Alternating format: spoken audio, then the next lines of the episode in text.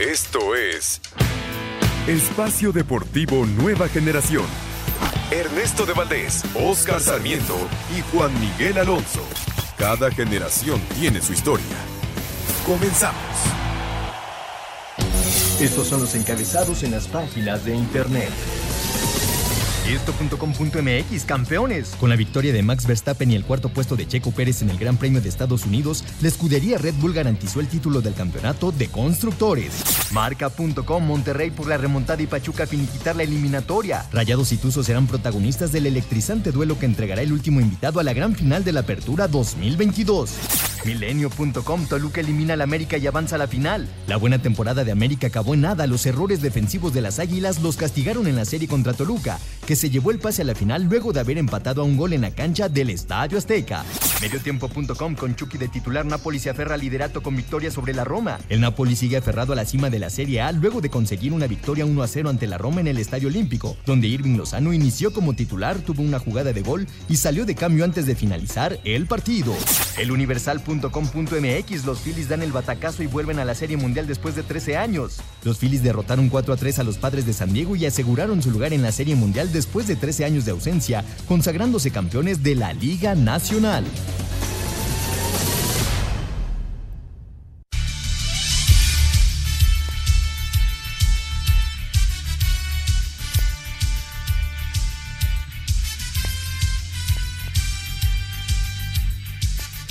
Amigos, amigos, ¿cómo están? Bienvenidos. Esto es Espacio Deportivo Nueva Generación de Grupo Asir para toda la República Mexicana. Como todos los domingos, junto a Juan Miguel Alonso, Oscar Sarmiento, su servidor Ernesto de Valdés, trabajamos bajo la producción de Lalito Cortés, los controles de César Palomo, Mauriño Mauro Núñez en la redacción. Fuerte abrazo a todos ellos que hacen posible este programa. Listos para platicar durante una hora de lo más destacado en el mundo deportivo de este fin de semana. Las semifinales del fútbol mexicano. El Toluca ya está en la gran final. A las 8 de la noche con 6 minutos se juega la vuelta entre Rayados y Pachuca. Hablaremos también, por supuesto, de la semana de la NFL. Hablaremos de la Liga de Expansión que tiene ya sus cuartos de final. Hablaremos de Qatar 2022 y mucho, mucho más. Pero antes, antes, te saludo con muchísimo gusto, Juan Miguel Alonso. ¿Cómo estás, Juan? ¿Qué tal, Ernesto? Oscar, amigos que nos acompañan. Un gusto estar con ustedes como todos los domingos. Hoy estamos de fiesta por primera vez en la historia. Un mexicano es campeón de constructores en la Fórmula 1. El checo en Estados Unidos se coronó. Y ahí escuchábamos a Verstappen, We Are the Champions desde, desde su monoplaza. Y lo que pasa hoy, Ernesto, en la Liga Argentina, curioso, ¿no? Cuando tu archirrival te hace campeón, Boca empata el partido, necesitaba ganarlo. Y Racing era el próximo campeón y pierde el partido frente a River Plate. Boca es campeón de Argentina. Que, habla bien de, de la competencia. exacto, del tema deportivo, ¿no? De decidir todo por, por, la vía de, de, la cancha y no por otros temas. River hizo campeón a Boca. Ya lo estaremos platicando más adelante. Oscarito Sarmiento. Pues un, un domingo complicado, Oscar, para el americanismo. ¿Cómo estás? ¿Qué tal, Ernesto, Juan, Lalito, todos los que hacen favor de escucharnos? Eh, lo dices muy bien. Un domingo diferente. Ayer Toluca con el empate le basta para sacar al América de la liguilla y ponerse como el finalista. Ojo, ya es en Toluca el jueves, sí o sí. Vamos a ver qué, qué nos espera del Monterrey Pachuca. ¿Habrá remontada, Ernesto? Pues está complicadísimo, ¿no? Complicadísimo, tiene que ganar por eh, tres de diferencia el Monterrey, así que pues no va a ser nada fácil, pero lo va a intentar el equipo de Víctor Manuel Bucetich. Ya estaremos platicando un poco más adelante de la previa de este juego en vivo. Vamos a tener el Thursday Night Football, que está bueno además. El regreso de Tua Tongo Bailoa con los Dolphins enfrentando a los Steelers. Empieza... Golpe de la cabeza. Efectivamente, del protocolo de conmociones. Regresa Tua. Y eh, está retrasado el eh, cuarto de la serie entre Yankees y Astros para decidir, eh, bueno, hoy Houston podría ser ya, podría amarrar su pase a la Serie Mundial, ya lo consiguieron los Phillies, así que está retrasado el encuentro, si hay algún tipo de cambios se los estaremos informando. Pero bueno, vamos a arrancar con las semifinales del fútbol mexicano. Juan, la ida, el Toluca jugó un muy buen partido. Me parece que le salió inclusive barato eh, al América el 2 por 1. Eh, por ahí algunas polémicas que a mí me parece que todas estuvieron bien eh, por parte del árbitro. Pero bueno, fue 2 por 1 en la ida. Y el día de ayer, ya lo decía Oscarito, se fue adelante con gol de Torres Nilo al minuto 29 eh, el equipo de los Diablos, al 35 lo empató Alejandro Sendejas. Y todos esperábamos que el América, pues con la, atmósfera, ¿no? Que hizo todo, toda su afición en el Azteca, que la verdad fue increíble. Eh, todos esperábamos que pudiera darle vuelta al resultado. Lo intentó, lo intentó, vino el gol de Henry Martín, que es bien anulado por fuera de lugar, y al final el América se queda afuera en una de las mejores temporadas que ha tenido en toda su historia, Juan. Sí, sin duda alguna, veíamos los números que comparaban con las Águilas Negras, ¿no? Incluso con, con otros equipos que habían sido campeón de las Águilas del América en goles, superando casi a todos los equipos pasados, pero la realidad es que Toluca supo cómo manejar esta ofensiva del América. Me parece que creo que no está en tela de juicio que lo mejor del Toluca el día de ayer fue Volpi, Jared Ortega y el otro central, porque creo que no pudo, no pudo descifrar el América esa defensa del Toluca, que a eso salió, ¿eh? Muchos pensábamos que el Toluca iba a salir por ese gol que sí lo consigue a balón parado, pero sale a hacer el juego ratonero, le, le, ahora sí que le funciona. Y yo creo que estas águilas del América durante la temporada ilusionaron, durante, contra Puebla sorprendieron y contra Toluca fracasaron, Ernesto. Dura, dura esa palabra de, ratonero, pero, pero bueno, sí, así Oscar, así planteó el juego Nachito Ambriz. Eh, Valver Huerta y Javier Tortega, como ya bien decía Juan, tuvieron un muy buen partido, al igual que Mosquera. Mosquera. Eh, Torres Nilo antes de la lesión también jugó un muy buen partido. Guzmán, Guzmán también jugó muy bien desde que entró de cambio. Así planteó el juego y al final le salió Oscar. Sí, lo, explicó muy bien Juan. Eh, me parece, digo, haciendo un buen análisis en el partido de ida, eh, hay que ser muy puntuales, los errores del América, ¿no? Eh, el 1-0, Ochoa sale mal, mide mal el balón, ahí viene el 1-0, el penal que, que comente Lara, me parece otro error terrible, y Lara pone el 2 por 1 allá en, en el Nemesio 10, eh, me parece que Toluca este, se plantó muy bien en, el terreno de juego en su casa, pero eh, las jugadas más importantes, las, de peligro, yo creo que el América tuvo cuatro o cinco jugadas claras de gol en el partido de ida. Eh, ¿En qué momento América deja de ser lo que tenía tanto en el torneo? Los goles, ¿no? nos, nos, tenía acostumbrados el América a hacer dos, tres goles por partido. Entonces, eso fue un tema importante, ¿no? Para el Toluca, que se planteó muy bien, muy bien defensivamente. Y en las contras, eh, Toluca fue muy, muy peligroso en el Nemesio 10. Y ayer en la cancha de Azteca también me parece que América lo supera, lo supera ahí sí futbolísticamente. Y otra vez el América se equivoca eh, en, un, en un balón parado, donde les, les hacen el, el, el 1 por 0, global 3 por 1. Y luego el América eh, empata el partido, el 3 por 2 global, pero eh, mucho intento, mucho deseo, pero América no terminaba las jugadas. Es una realidad, Ernesto Juan. Me parece que el América pecó de fallar tantas jugadas claras de gol en esta llave. A ver, algunos eh, movimientos que hizo el Tan Ortiz el día de ayer, Juan. Brian Rodríguez inició el, partido, sentó al cabecita Rodríguez. A mí me parece que. Lo hizo mejor Brian que el cabecita. Sí, jugó un buen partido, pero al final termina fallando una clarísima, ¿no? El, uruguayo. Eh, Cendejas, me parece que era de lo mejor del partido y decide el Tano sacarlo. Ese tipo de, de, movimientos al final creo que sí le costaron, Juan. Sí, estoy totalmente de acuerdo. Creo que cuando sale Cendejas, esa banda derecha deja de funcionar porque llegaba Emilio Lara al mano a mano, que sabemos que tiene condiciones, pero la parte final de la, de la cancha no es su expertise, ni, y, menos para desarrollarlo en una semifinal. Creo que se pierde mucho de ese lado. Y entiendo, entiendo la razón del, del por qué, ¿no? Porque quieres llenar el área para que caigan los centros, y estaba Henry y estaba Viñas dentro del área.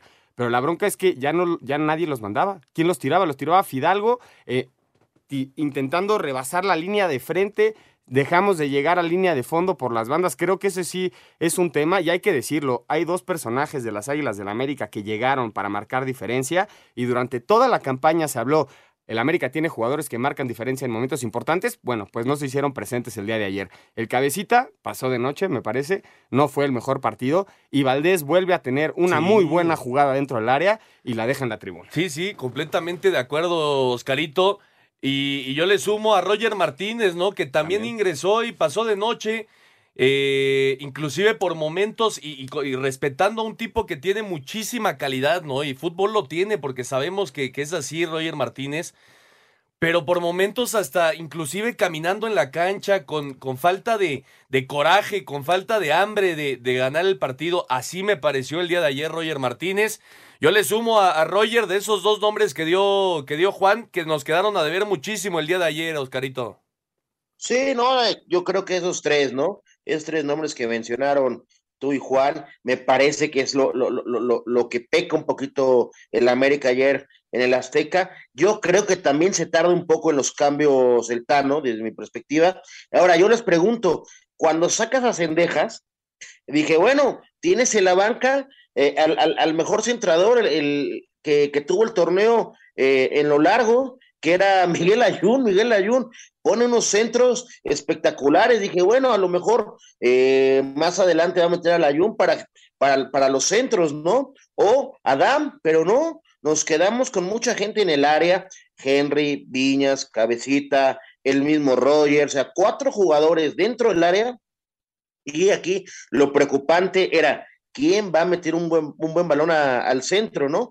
Y ya después la jugada polémica, híjole, muy bien, la verdad, ahora sí no puedo atacar al, al, arbitraje en esta llave América-Toluca, Toluca-América. Eh, creo que muy bien, el VAR, ahora sí funcionó el VAR. Y hay una toma, no quiero poner polémica, sí, el pie, el pie sí está diferente. Uno sobre la raya y el otro este, antes de la raya, que es lo que hace el fuera de lugar. Pero hay una toma, no sé si ya la vieron ustedes, mi estimado Juan Ernesto, la mano del, del jugador de Toluca está sobre la línea. Entonces, ya no sabemos. Yo lo pongo como, como palomita al arbitraje porque fue muy, muy clara. Nadie nos habíamos dado cuenta, nadie había reclamado el posible fuera de lugar. Ah, bueno, ahora sí creo que para mí es muy claro el, fuera de lugar. La mano, la mano no, no es eh, parte de, lo que se puede sancionar como, como fuera de lugar. Y aparte, pues creo que inclusive con la mano sí estaba adelantado Henry. ¿no? No, creo, creo que la línea del área marca el fuera de lugar clarísimo. El pie de Henry está pegado a la línea y el pie del defensa no está en la línea, pues estás en fuera de lugar, clarísimo. Sí, es eso no un fracaso para el América, Oscarito, después de la temporada extraordinaria que tuvieron, sin lugar a dudas. Todos sabíamos que venía el momento de la verdad, ¿no? Y, después de ganarle de esa forma al, al Puebla, que al final, pues no fue un buen sinodal, también hay que decirlo Después de, esa victoria, pues todos esperábamos que el América fuera el, gran favorito para llevarse el título, pero estamos hablando de un fracaso, ¿no, Oscar? A ver, eh, siempre fue el candidato por cómo venía jugando, cómo cerró, pero realmente en América eh, no es un torneo bueno o un buen sabor si no eres campeón. En América, si no eres campeón, rotundamente es un fracaso y así se le pone al torneo de la América. Que ya después con un sabor de boca eh, no tan agrio. ¿Por qué? Porque el América me parece que lo que lo peca son sus errores. Los errores en el partido de ida. Ese es el problema del América lo que tuvo. ¿Hace cuánto no tenía un América un tan mal primer tiempo? Sí, sí, completamente de acuerdo. Creo que dejó la eliminatoria eh, el, el, miércoles allá en el Nemesio 10 ¿Para ti eso no es un fracaso, Juan? Las grandes temporadas que no terminan en campeonato para la América siempre van a ser un fracaso. Sí, sí, completamente de acuerdo. Yo creo que también es un fracaso para un equipo grande como las Águilas y por lo, todo lo que se habló alrededor del equipo por su muy buena temporada, me parece que sí, termina fracasando y bueno, el Toluca está en la final. Vamos a, a hacer una pausa, pero regresando hay que platicar del Toluca porque es muy interesante, ¿no? El cambio que tuvo de una, de una temporada a otra. Vamos a una pausa. Y regresando, seguimos comentando de el América 1, Toluca 1, que le dio el boleto a la final a los choriceros. Regresamos. Ningún jugador es tan bueno como todos juntos. Espacio Deportivo Nueva Generación. Un tuit deportivo arroba mi selección MX, haciendo historia, arroba S. Checo Pérez se convirtió en el primer piloto mexicano en ser campeón del campeonato de constructores de la Fórmula 1. El Toluca consiguió el objetivo y con gol de Jorge Torres Nilo sacaron el empate a uno del Azteca, con lo que eliminaron al América para meterse a la final. Habla el técnico Nacho Ambriz. Mostramos tamaños, mostramos serenidad en momentos complicados. Yo creo que no es de callar boca, simplemente hemos hecho un gran trabajo. Si me retrocedo casi ocho meses atrás, fuimos un desastre. Pagamos la multa esta que quedamos en los últimos lugares. ¿Cómo me deja después de dos pinches fracasos, hermano? Si hubiera sido el fútbol normal o como se maneja, el torneo pasado yo estuviera fuera del Toluca. De verdad que tuvieron han tenido mucha confianza en mí y hoy tampoco es para creas que tiro cohetes para arriba, tener los pies sobre la tierra y esperar que todavía quedan dos partidos muy fuertes. Los Diablos vuelven a una serie por el título por primera vez desde el clausura 2018 cuando perdieron ante Santos. No hubo remontada en el Azteca y lo que iba a ser una fiesta americanista terminó en una pesadilla tras empatar a uno con Toluca y quedar eliminados en semifinales. El técnico de las Águilas, Fernando Ortiz, aceptó el fracaso que representa esto para el club. Dolido, avergonzado, con la tranquilidad de los jugadores que han dejado el alma y la vida dentro del campo de juego. La liguilla es así. De nada sirve todo lo que hemos conseguido en un semestre tan importante y no conseguir el objetivo. Para mí particularmente es un fracaso deportivo. De lo que no hemos conseguido, que era campeonar, el responsable soy yo 100%. Sobre el gol anulado en la compensación, el Tano se limitó a decir lo siguiente. Me comunicaron que había una leve posición adelantada. La verdad no la vi. Podemos decir que a veces el arbitraje no favorece al Club América. Para hacer deportes, Axel Tomán. Perfecto, muchas gracias Axel. Ahí está la información después del el partido ayer en la cancha del Estadio Azteca.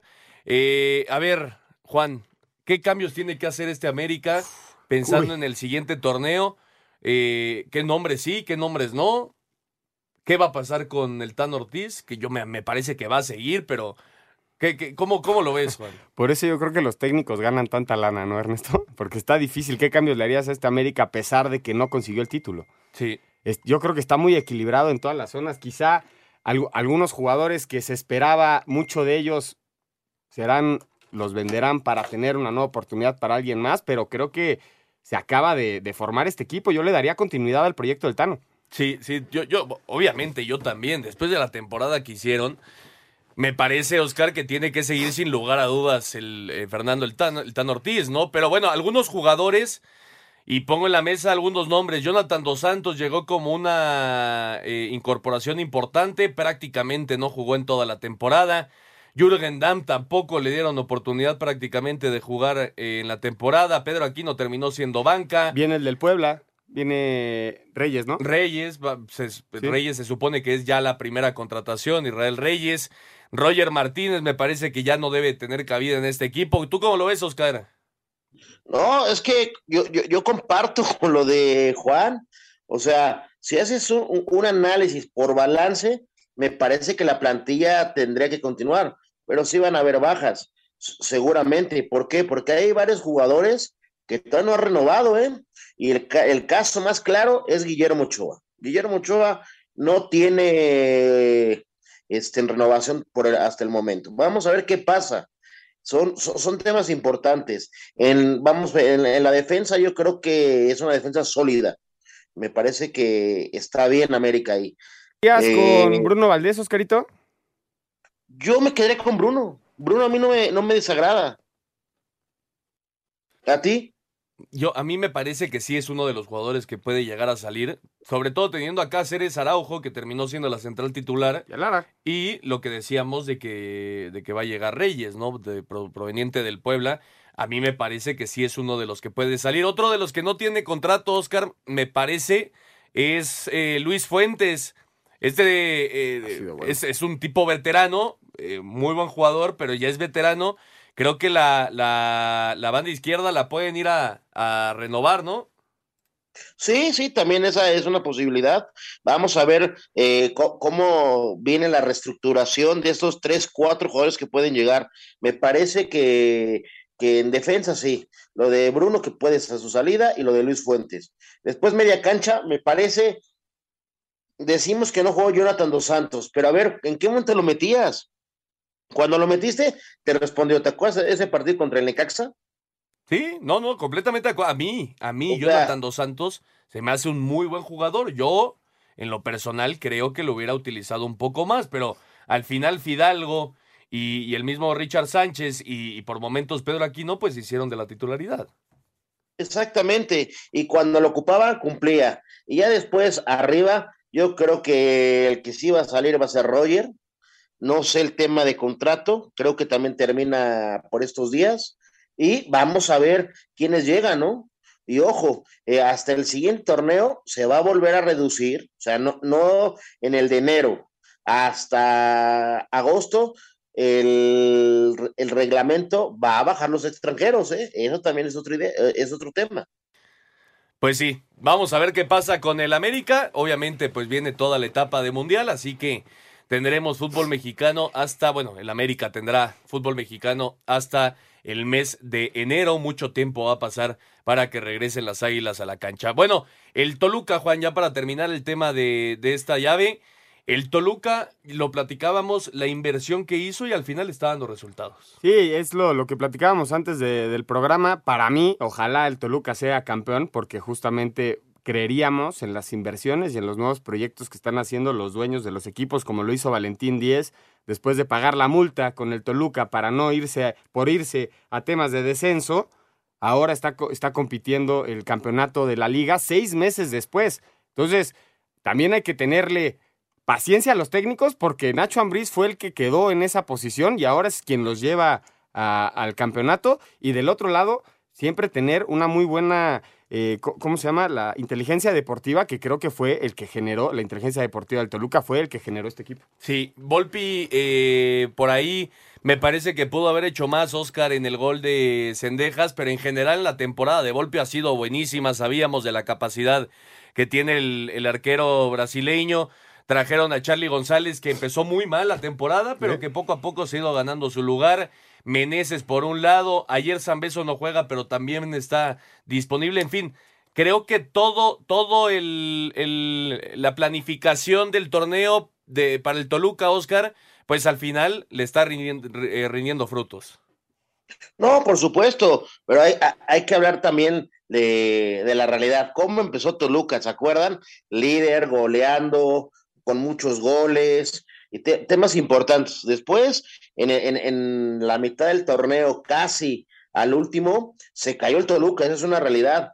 Perdía muchos puntos de local eh, y, tenía un plantel muy competitivo, como los menciona, la, gente eh, que llegó fue el equipo que más, que más se reforzó. Y me parece que sí, eh, lo, que hay que sumarle al Toluca, en esta liguilla no, ha tenido el, lo que fue en el torneo. Los segundos tiempos, qué mal se defendían, no aguantaban casi los partidos. Ventajas de tres goles, ¿se acuerdan cómo, cómo se habían alcanzado y sobre la hora pedían el final? Me parece que Toluca fue madurando, madurando y el gran trabajo de, Nacho Ambriz. Recordemos, Nacho Ambriz hizo campeón a León, igual, igual, haciendo un gran torneo. Podremos jugarlo, juzgarlo un poquito en lo defensivo, pero hay que tener este una palometa Ambriz. Cuando dirigió al América también lo hizo jugar muy bien. A León ya lo mencioné y hoy a Toluca me parece que lo está haciendo muy bien. ¿Se puede dar, Ernesto? Que sea campeón en el sexto lugar de la tabla. Sí, y que es rarísimo en, el, en el fútbol mexicano. Nunca se ha dado. ¿no? Oye, mención honorífica a Marcel Ruiz, ¿no? Mexicano, con muy buenas condiciones. Ayer prácticamente no dejó hacer nada a Álvaro Fidalgo. Sí. Partidazo de Marcel Ruiz y en general la temporada ha sido buenísima. No escuchábamos ese nombre de Marcel Ruiz en la conversación de los que deberían de ir al Mundial y me parece que va a ser uno de los futbolistas que va a disputar la Copa del Mundo del 2026. Sí, es un gran, gran jugador sin lugar a dudas Marcel Ruiz. Bueno, vamos a hacer una pausa. Regresando vamos a platicar ahora de eh, lo que viene para Rayados y Pachuca. Ya lo decíamos, Monterrey necesita ganar por tres o más. No va a ser nada sencillo, pero lo va a intentar el equipo de Víctor Emanuel Bucetich. Así que vamos a hacer una pausa. Regresando, hacemos la previa de la otra semifinal del fútbol mexicano, donde ya espera el Toluca de Nacho Ambriz. Vamos a una pausa y regresamos con mucho más aquí en Espacio Deportivo Nueva Generación.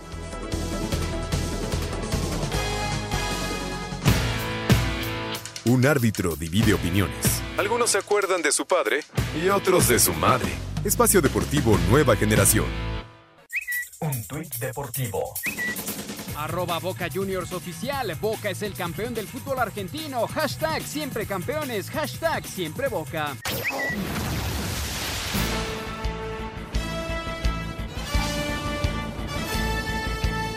Regresamos a Espacio Deportivo Nueva Generación para platicar de el Rayados contra Pachuca a 8 de la noche con 6 minutos. Arranca el partido allá en el BBVA de Monterrey. Eh, la ida, Juan, 5 por 2 le pegó el Pachuca. A mí me parece que ahí sí hay un par de jugadas donde, donde sí hay mucha polémica, sobre todo el penal sobre el, chiquito eh, Sánchez. Me parece que a mí que no había jamás penal. Y sí cambia totalmente el rumbo del partido después de que Funes Mori había, fallado el penal. A mí me parece que esa es la jugada clave del partido, al 74, que falles el penal y en vez de, terminar el partido 3-3, termine 5-2. Creo que sí fue un golpe letal, bueno, casi letal para el equipo de Monterrey, que vamos a ver cómo se comportan hoy como locales, porque es un equipo que hace muchos goles. Pero aquí, aquí lo difícil es que es muy difícil mantener el cero del Pachuca. Sí, por supuesto. Recordando que no existe ya el gol de visitante, ¿no? Entonces, eh, bueno, eso me parece que le juega a favor en cierta medida. No, le juega a, favor a Rayados porque le beneficia la tabla en caso del empate global. Ellos van a ir a intentar a meter goles y a ver qué pasa con el Pachuca, ¿no? Yo, yo creo que así se va a jugar hoy. Hat-trick de Nico Ibáñez, Romario Ibarra y Paulino de la Fuente hicieron los cinco del Pachuca. Héctor Moreno y Luis Romo hicieron los dos de Rayados Oscarito. Se fue expulsado además Eric Aguirre, no va a poder jugar el día de hoy.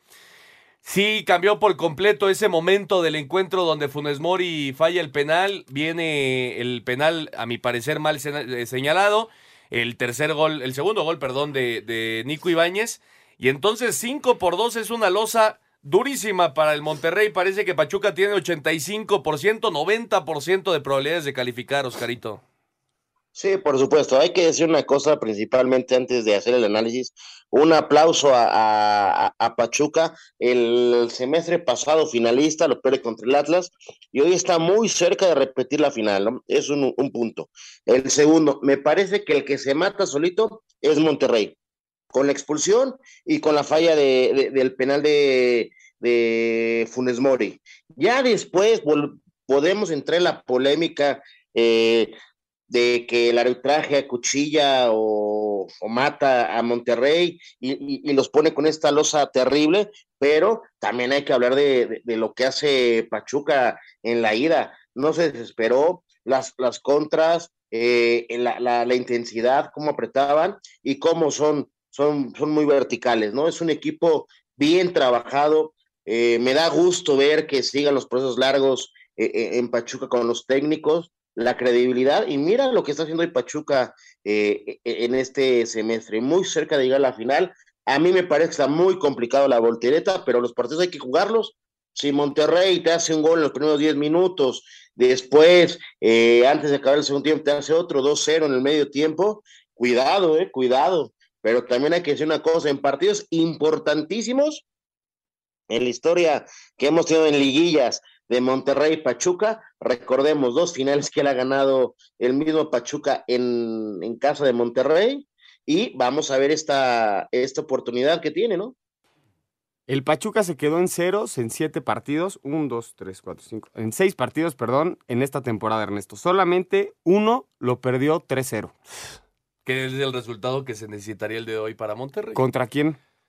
La América, ¿no? Contra las Águilas. Sí, sí, sí. Y contra Monterrey, 0-0 en, en Nuevo León. En, sí, allá en Monterrey. Va, va, a ser muy interesante. Ojalá que se ponga bueno el encuentro, ¿no? Que, nos den emociones. Eso es lo que yo como aficionado pediría a estos dos equipos. Es muy, muy complicado para Rayados, pero va a tener que salir con todo hacia adelante. El hecho de que Monterrey tenga ¿Cuánto, ¿Cuál fue el porcentaje que dijiste ahorita? ¿Un 80? Yo, no, yo creo que un 90. Un 90 que, pasa Pachuca. El hecho de que ese 10% sea muy poquito, un equipo como Monterrey lo puede hacer probable. Sí, sí, de acuerdo. Y como dice Oscar, si te se anota un gol Monterrey rápido en el encuentro, pues todo el estadio se va a meter con todo. Ayer, Oscar, ayer tuvieron eh, entrenamiento a puerta abierta y la gente le respondió a pesar del 5-2.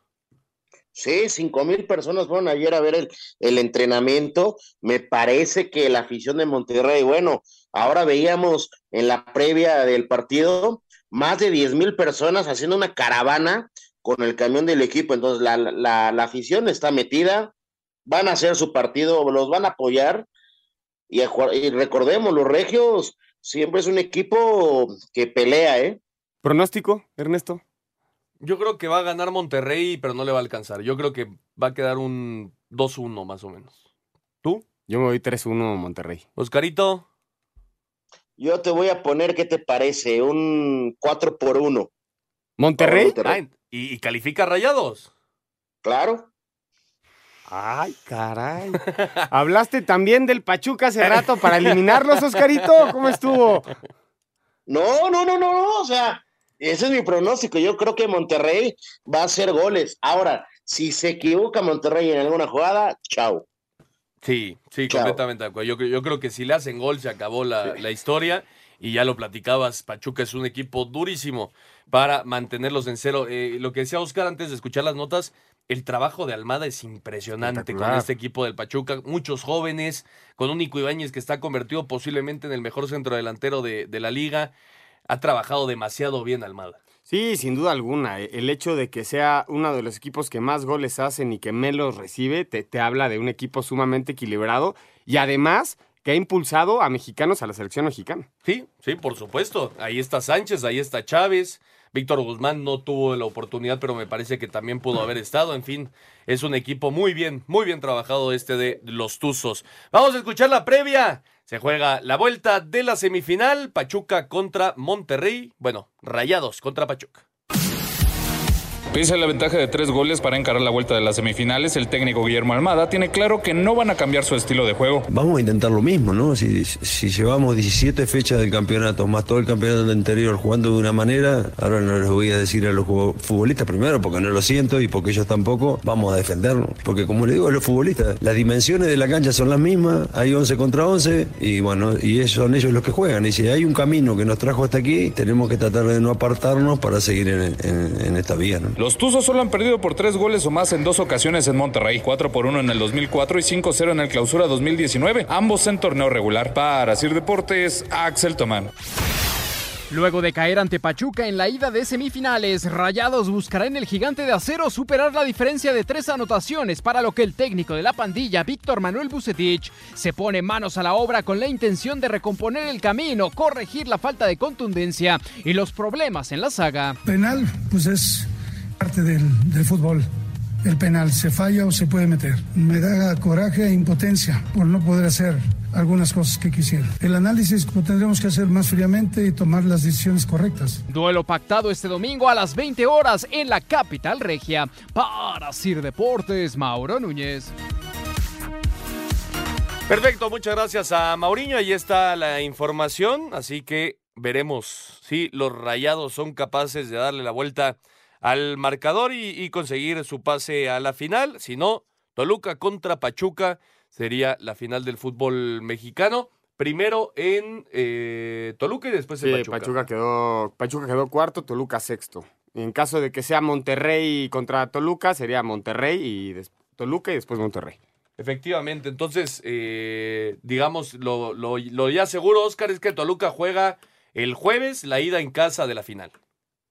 Es correcto, eso ya no se mueve, por lo que menciona muy bien este Juan. Y nada más un temita también de lo mencionado que habías dicho, también hay que ponerle una gran palomita al cuerpo técnico, hablo en general, en el tema de la Chofis, ¿eh?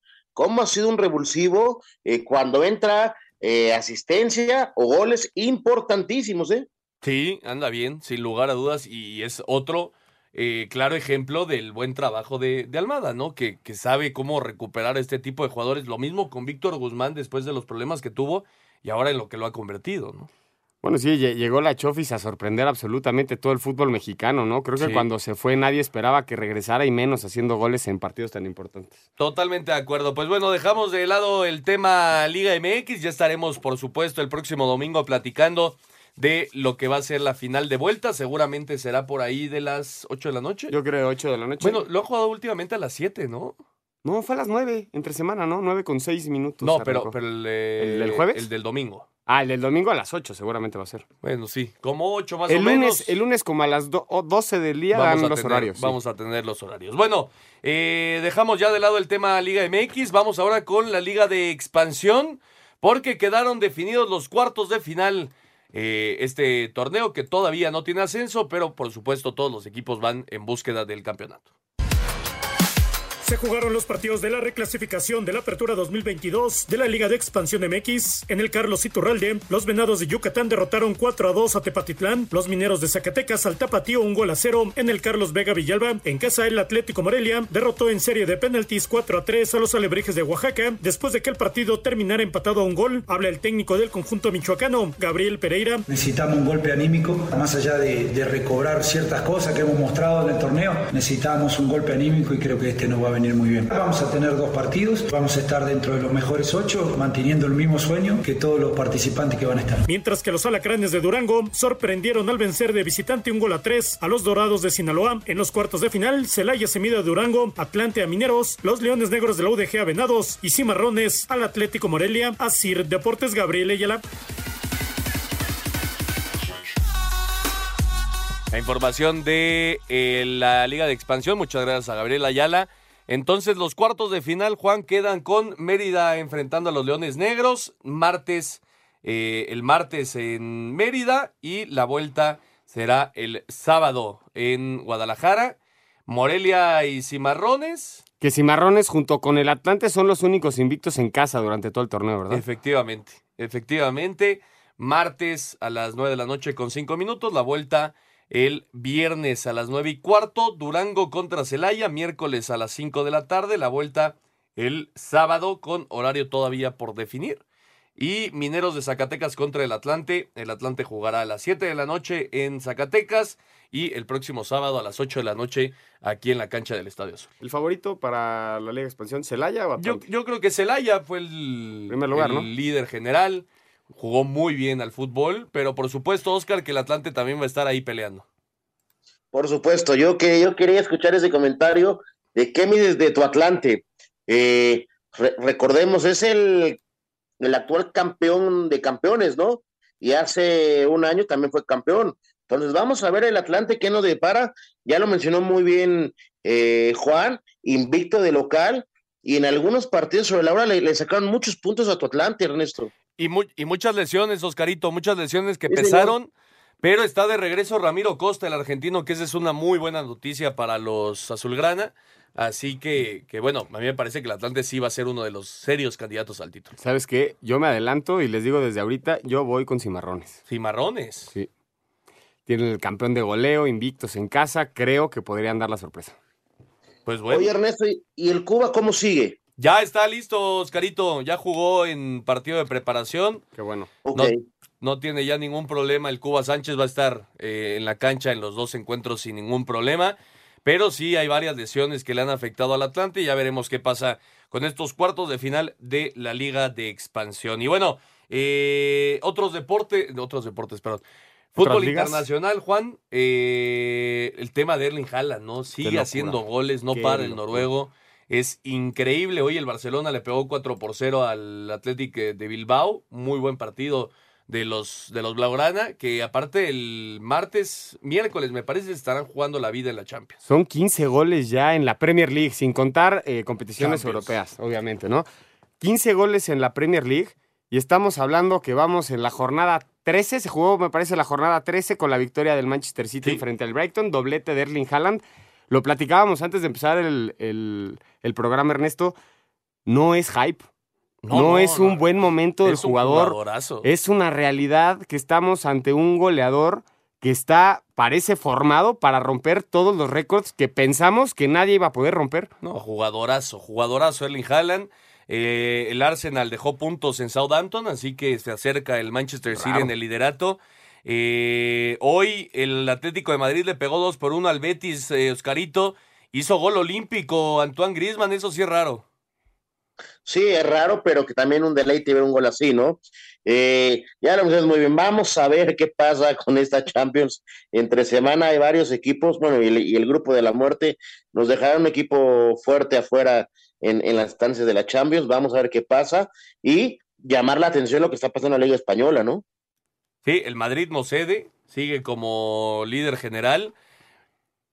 Vaya jugador en el que se ha Sí, convertido el uruguayo. Valverde. Sí, el halcón, ya no es el pajarito, el halcón Valverde. Lo que está demostrando. Escuchábamos, no me acuerdo quién fue que lo puso dentro de los tres mejores jugadores del mundo. Alguien del Real Madrid, obviamente. Yo creo, que, fue, Tony, sí está. fue Tony Cross, fue Tony Cross el que lo mencionó y que contesta Valverde ha tenido el mejor maestro, pero me parece que sí está por Sí, ahí. ¿eh? ahorita está en Sí. un nivel impresionante y el Chelsea Manchester United de Y hace gol Casemiro al 90 al para rescatar. 94. Sí, para rescatar al United.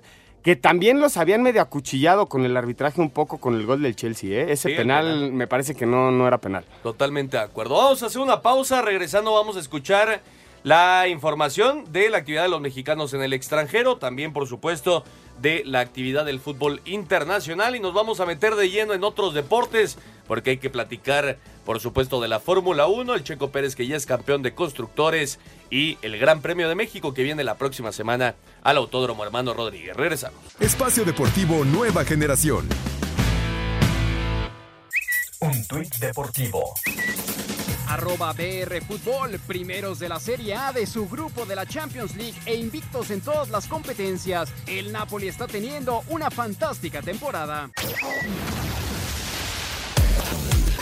Edson Álvarez fue titular y salió de cambio el 46, mientras que Jorge Sánchez jugó todo el partido en la victoria del Ajax 4 a 1 ante el Welwick. Santiago Jiménez fue titular y salió de cambio el 46 en el empate a 1 del Feyenoord ante Fortuna Sitter. Eric Gutiérrez se quedó en la banca en la derrota del PSB 2 a 4 ante Groningen. El Mallorca que dirige Javier Aguirre derrotó 2 a 1 al Valencia. Habla el Vasco. Desde luego el estado de ánimo estaba a tope, ¿no? Habíamos perdido con Barça, con la Real, con el Sevilla, de manera, no diría injusta, pero sí dolorosa. Hoy, a pesar de ir perdiendo, no se desquició, no perdió el entusiasmo y tuvo premio al final. Andrés Guardado fue titular y salió de cambio el 75 en la derrota del Real Betis un gol a 2 ante el Atlético de Madrid. Irving Lozano fue titular y salió de cambio el 75. Además fue amonestado en la victoria del Nápoles un gol a 0 ante la Roma. El lunes Johan Vázquez y el Cremonese reciben a la Sampdoria. Diego Lainez se quedó en la banca en el triunfo del Sporting Braga 2 a 0 ante el Estoril. Gerardo Arteaga jugó todo el encuentro en el triunfo del Genk 3 a 1 ante Amberes. Este lunes Orbelín Pineda y el AEK de Atenas visitan a Levadiacos. Carlos Vela y el Chicharito jugaron los 90 minutos en la victoria del LAFC 3 a 2 ante Los Ángeles Galaxy dentro de las semifinales de conferencia de la MLS. Asir Deportes Gabriel Ayala. Jornada 13 en la Liga Premier. El Arsenal pierde terreno tras empatar a uno con el Southampton, con lo que vio acortada su distancia a dos puntos sobre el Manchester City que venció 3 por 1 al Brighton. Manchester United sin Cristiano Ronaldo que no salió ni a la banca, empató a uno con el Chelsea. El Tottenham se rezaga en la lucha por la punta tras perder 2 por 1 en casa contra el Newcastle, mientras que Liverpool cayó 1 por 0 ante el Nottingham Forest y sigue lejos de competencias europeas. En España, el Real Madrid se afianza como líder tras pegarle 3 por 1 al Sevilla que bajó al decimoquinto lugar y se acerca peligrosamente a zona de descenso. El Barcelona recobró la sonrisa tras golear 4 por 0 al Athletic, mientras que el Atlético de Madrid venció a domicilio 2 por 1 al Betis. En Francia, el PSG sigue marchando cómodo en la cima de la clasificación tras golear 3 por 0 al Ajaxio. El Lens se impuso por la mínima al Olympique de Marsella y se coloca a 5 puntos de los parisinos, al igual que Lorient tras empatar a 2 con el Troyes. Por último, en Alemania, el Unión Berlín perdió con el Bochum y vio recortada su ventaja solo un punto sobre el Bayern Múnich, que se impuso 2 por 0 al Hoffenheim. Para Sir Deportes, Axel Toman. Perfecto, muchas gracias a nuestros compañeros. Ahí está la información de los mexicanos en el extranjero y también del fútbol internacional. Bueno, dejamos de lado el tema fútbol, nos metemos en otros deportes para platicar de la Fórmula 1, el Gran Premio de los Estados Unidos, que se corrió el día de hoy en el circuito de las Américas con Max Verstappen y que tuvo muchos problemas en pit. Al final se termina aún así llevando la victoria. Lewis Hamilton, que sorprende con su Mercedes, fue segundo. Charles Leclerc fue tercero y Checo Pérez, que arrancó en la octava posición, fue cuarto. Eh, el tema de Carlos Sainz, que en la primera vuelta te tiene que abandonar. Y con esto, entonces Red Bull ya es campeón de constructores, bicampeonato para la escudería austriaca. Necesitaban terminar los dos Red Bull para ganar los constructores, lo lograron. Y ahora se viene, a partir de la próxima semana, Ernesto, eh, en, en, México, me parece que falta Brasil y Abu Dhabi, ¿no? Uh -huh. Son las tres carreras que quedan. El foco está en Checo y en Leclerc. Sí, por supuesto. Por es, supuesto. es el 1-2 de Red Bull. ¿no? Es el 1-2 de, Red Bull, de Red Bull o el 1-3 de Red Bull. Nada. Ahora ahí está la tensión. Yo te quiero preguntar, Ernesto, si es posible esta situación que les voy a platicar. Estamos en el Gran Premio de México Verstappen está de uno, Checo de dos. ¿Lo deja pasar o no? ¿Existirá?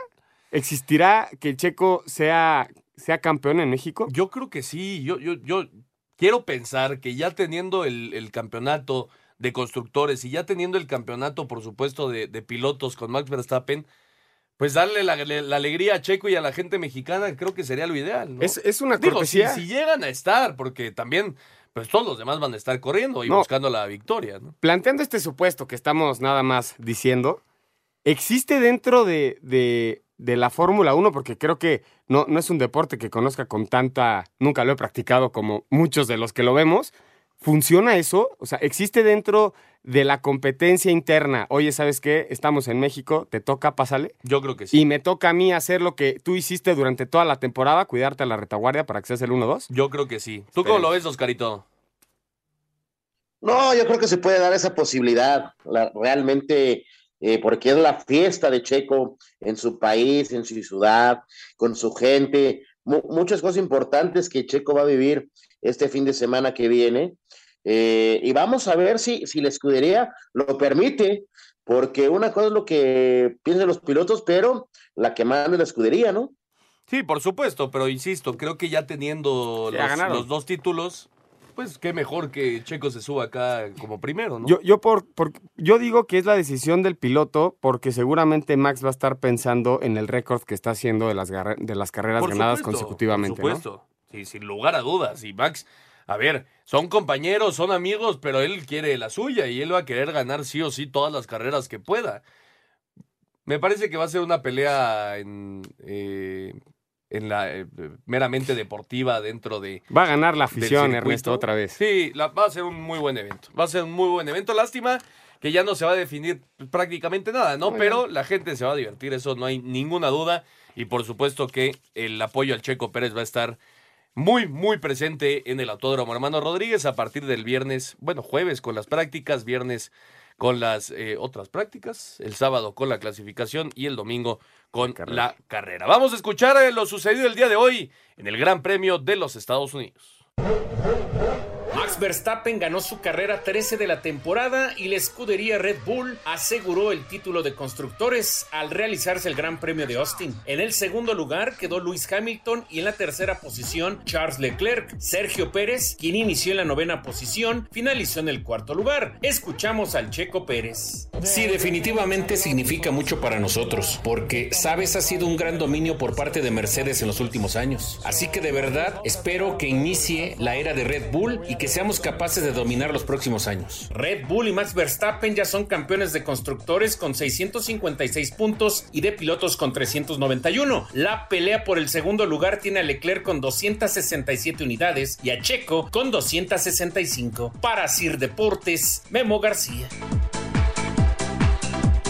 Ahí está la información de la Fórmula 1. Por supuesto, ya estaremos platicando la próxima semana del Gran Premio de México y el Guadalajara Open. Eh, este WTA 1000 que se lleva a cabo allá en tierras tapatías con la estadounidense Jessica Pegula, que se llevó la victoria ante María Zacari. Lo escuchamos. A pesar de las inclemencias climáticas originadas por el huracán Roslin que retrasó el calendario original del evento, Gustavo Santoscoy, director general del WTA Guadalajara, externó balance final del primer Masters 1000 de la categoría en Latinoamérica. Hay que trabajar en la infraestructura, que es lo que hoy nos preocupa. La organización hay que mejorarla mucho, pero hoy la WT está con el 10 y palomita, las jugadas están con el 10 palomita, Octagon está con la 10 palomita, pero nosotros nunca nos vamos a, a- a sentir satisfechos si no tenemos un venio de primer mundo. Asir Deportes, Edgar Flores. Perfecto, muchas gracias a Edgar Flores. Y ahora vamos a escuchar los resultados de la semana 7 en el fútbol mexicano, el fútbol americano.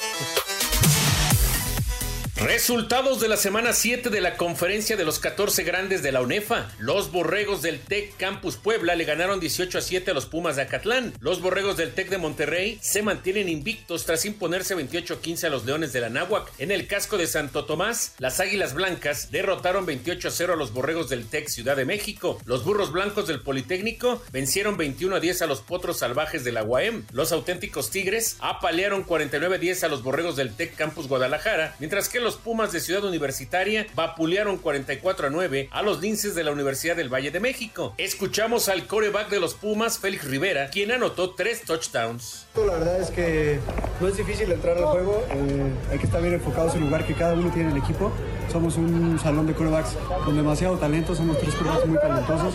Lenny muy joven, Raúl con toda la experiencia y yo que vengo a ayudarlos en, lo que se tenga que ayudar. Los líderes son en el grupo azul los auténticos Tigres con marca de 6 y 0, en tanto que en el grupo oro en la cima se encuentran los borregos del Tec de Monterrey con 6 y 0. Para Sir Deportes, Memo García.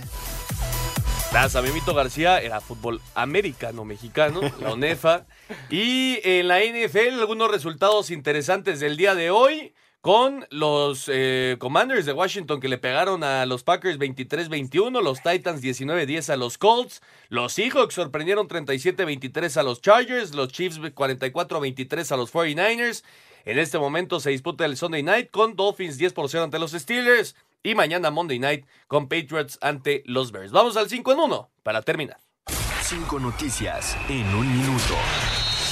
Definidas las semifinales del Mundial Sub-17 femenil, Nigeria ante Colombia y Alemania frente a España. Cuartos de final en la Liga de Ascenso, Celaya Semida Durango, Atlante ante Mineros, UDG contra Venados y Cimarrones Morelia. El Barcelona B, dirigido por Rafa Márquez, sufrió un nuevo descalabro este domingo y llegó a cuatro derrotas al hilo. Boca Juniors se proclamó campeón este domingo con 52 puntos en la Liga Argentina, dos más que Racing en la última jornada, luego de empatar 2 por 2 con Independiente, título 35 de Liga y segundo en esa campaña. Perfecto, muchas gracias a Mauriño. Ahí está el 5 en 1 para terminar. Por cierto, los Raiders también ganaron su segunda victoria de la temporada. 38-20 ante los Texans. Y los Cowboys de Oscarito, que llegaron a cinco victorias, le pegaron 24-6 a los Lions en el regreso de Tua Tongo Bailoa. Ya hicieron tres puntos más los Dolphins. Están 13-0 arriba ante los Steelers. Champions League, próxima semana, Champions martes y miércoles. Y también Europa League. Sí, se define en los grupos. Sí. Vamos a ver si se da el milagro para el Barcelona, que parece muy complicado. Tendría que no ganar el Inter ante el Victoria Plissen. Eh, Y no el sé, Barcelona sumar contra el Bayern Múnich. Ganar. Sí. No, no sumar, ganar. Tiene que ganar Sí, los dos. tres y que el Inter no gane ninguno de sus dos encuentros. Luce complicadísimo. Parece que irán nuevamente a la UEFA Europa League. Y Oscarito, pues vamos a ver el partido. El Rayados contra Pachuca. Vamos a ver quién es el siguiente finalista del fútbol mexicano. Efectivamente, la final, jueves y domingo, ya estarán dando a conocer los horarios. Vámonos, Oscar. Vámonos, que tenga buena semana. Vámonos, Juan. Buenas noches. Muchas gracias a todos los que nos acompañaron. Esto fue Espacio Deportivo Nueva Generación. Que tengan una excelente semana y nos escuchamos el próximo domingo. Fútbol, béisbol, americano, atletismo, todos tienen un final. Termina Espacio Deportivo Nueva Generación. Ernesto de Valdés, Oscar Sarmiento y Juan Miguel Alonso. Cada domingo de 7 a 8 de la noche por 88.9 Noticias. Información que sirve. Tráfico y clima cada 15 minutos.